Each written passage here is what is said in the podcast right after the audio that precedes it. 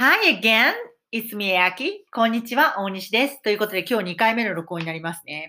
はい。えー、引き続きね、日本語と英語の違いっていうところでお話ししたいと思います。まあ文化、あの言葉っていうのはもう文化の結晶なので、それぞれに日本語にもね、日本の文化、英語にも英語系の文化っていうね、それぞれの美しい文化が投影されてるわけですよね。だから語学をやる意味って、やっぱり自分の言語とか文化に対して、あの、それを客観的に見れるようになる。そしてその持っているものの美しさに気づけるっていうことも、すごく語学をやるいい面だと思うんですよね。だからやっぱり日本語の美しさにも気づけますよね。で、ただこのね、英会話をやるにあたって、私たち、その日本語の思考で育ってきてるので、それはすごく、すごく美しいことなんですが、やっぱり全然文化が違うので、そのまま英語にしようとするとうまくいかないんですね。例えば、前置き表現ですね。日本語は前置きがすごく多いと思います。日頃日常会話ね、あの、日本語でされていて、やっぱり前置きっていうのをね、知らず知らずに私たちってやってるんですよね。もうこれができちゃうからすごいんですよね。まあ、なんか例えば、お土産を渡すときにも、お口に合うかわかりませんけど、とか、好きかわからないけど、とか、つまらないものですが、とか、ね、なんかそういうのを必ずつけたりしますよね。そして渡しますよね。とか、まあ、何か打診された時も、こう、あ、お気持ちは嬉しいんですが、とか、結論が後ですよね。うん。あとなんかこちらから誘う時も、無理だったら大丈夫なんですけどっていう前置きとか、もしできたらでいいんですけどとか、まあ、そんな感じで、もし断られても大丈夫なような、こう、そ、ね、反対のね、ダメだった場合の対処まで先に前置きで持ってくるっていうのが日本の文化ですよね。まあこれサービスにも全て現れてると思うんですよね。日本のサービスってはっきり言って世界一だと思うんですけど、要はまだ起こっていないこと、もう想定されたサービスじゃないですか、基本的に。ホテルとか行ったら、例えば予備の毛布とか布団とかも用意されてるし、ね、もし寒かったらっていう想定ですよね。うん、もうとにかくなんかこう、プラスエクストラな余分なものも、ね、もし必要だったらいけないのでっていうことで用意されていたりとか、もう本当にこう、至れり尽くせるじゃないですか。しかも前もってっていう感じが日本のサービスだと思うんですよね。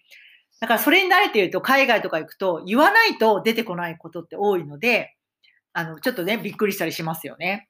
まあ、言葉にも出てるわけですよね、それが。だから日本人はどうしても、このね、もう前もって用意しておく。ね、相手が困らないように、すごくね、もう本当におもてなし力があると思うんですよね。もうそもそもが。だからそれが私たちの美しい文化なんですけど、本当に美しい文化なんですけど、これを言葉をね、そのまま前置き表現を英語で入れようとしてしまうと、もううまくいかないので、まあ基本いらないって感じですね。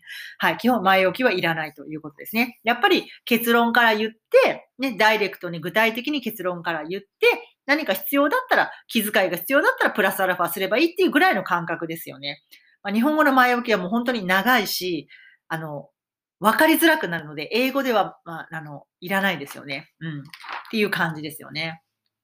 あと、やっぱりこう、ノーと言わない感覚、日本語にはどうしてもあると思うんですよね。私、あの、日々、英会話初心者さんにレッスンをさせていただいてて思うのが、Do you have any questions? って聞くんですよね。質問ありますか？と。そしたら、No っていう方ものすごく少ない。ですよ。ちょっと、あすいません。なんか喉に詰まっちゃった。うん。そう。大体みんな OK って言うんですよね。なぜかっていうと、日本語で大丈夫って言うからなんですよね。日本語で、あの、ノーってなかなか言わないじゃないですか。いいえって。だから、多分ノーって言いづらいんですよね。はい。だけど、英語では普通なので別にね、Do you have any questions? No. I'm okay ってことですよね。はい。だから、まあ別に全然いいことなんで、なんかそういう感じでですね、どうしても日本語のこの話し方の文化が出るんですよね。うん。で、それがちょっと英語を分かりづらくさせるってところがあるので、まあ基本的に英語はダイレクトだし、結論が先だし、うん。で、何か付け加えた方がいいなと思ったらもうプラスアルファね、あの、付け加えていけばいい、いいので、うん。この日本語のこう前置きとかね、そういう、あの、察してもらうような文化っていうのはないので、そこら辺をね、ちょっと意識して英語をね、話すようにする、英語を作るようにすると、伝わりやすくなりますね。うん。で、多くの方が、あの、日本語で思い浮かぶ感情っていうのは、すごく抽象的なんですよ。オブラートに包まれたような話し方になってしまうんですね、日本語だと。なぜかというと相手が察してくれるからです。私はそれに慣れてるので、それをそのまま英語には絶対できないんですよ。だから、具体的に小学校1年生がわかるぐらいの具体的に英語にしていく必要があるんですね。英語にするっていうのは主語動詞に落とし込むってことです。だからこの具体的さがすごい大事ですね。はい。こういうところをちょっと意識していかれるといいと思いますね。例えば、なんか日本語でですね、よろしくお願いしますって言うじゃないですか。よくね。よろしくお願いしますって全くもって英語にできないですよね。え、何がって感じだしね。はい。あれ本当に日本語の最たるフレーズじゃないですかね。日本を表してる、こう、真骨頂のようなフレーズの気がします。よろしくお願いしますってとりあえず最後に言ったりとかメールの後に書いたりとかすると、まあ、丸く収まるわけですよね。でも結局何が何何のことなのかはさっぱりわからないんですけど、ね。なんか英語にしづらいんですが、例えばもし、あなたが新しい職場とか新しいセクションに赴任して、よろしくお願いしますっていう時って、英語にするとするとどうなると思いますか？これが英語だったらですね、もっと具体的に言う必要があるんですよね。要は、日本語のよろしくお願いしますの、心の奥底にあるような気持ちを言葉にするって感じです。例えば、あなたと働けて嬉しいとか、あなたと、あなたから学びたいとか、なんかそういうキラキラしたような表現になるわけですよ。ね。I'm happy to work with you とか、あなたと一緒に働けて I'm happy 嬉しいですとか、I, I'm excited I'm excited about working here ここで働くことにワクワクしてるとか、とか、I want to learn a lot from you あなたからたくさん学びたいとか、なんかそういうふうにすごく具体的、これを日本語にすると、そんなキラキラしたこと言わないみたいな、そんな感覚の具体的な日本語が英語なんですよね。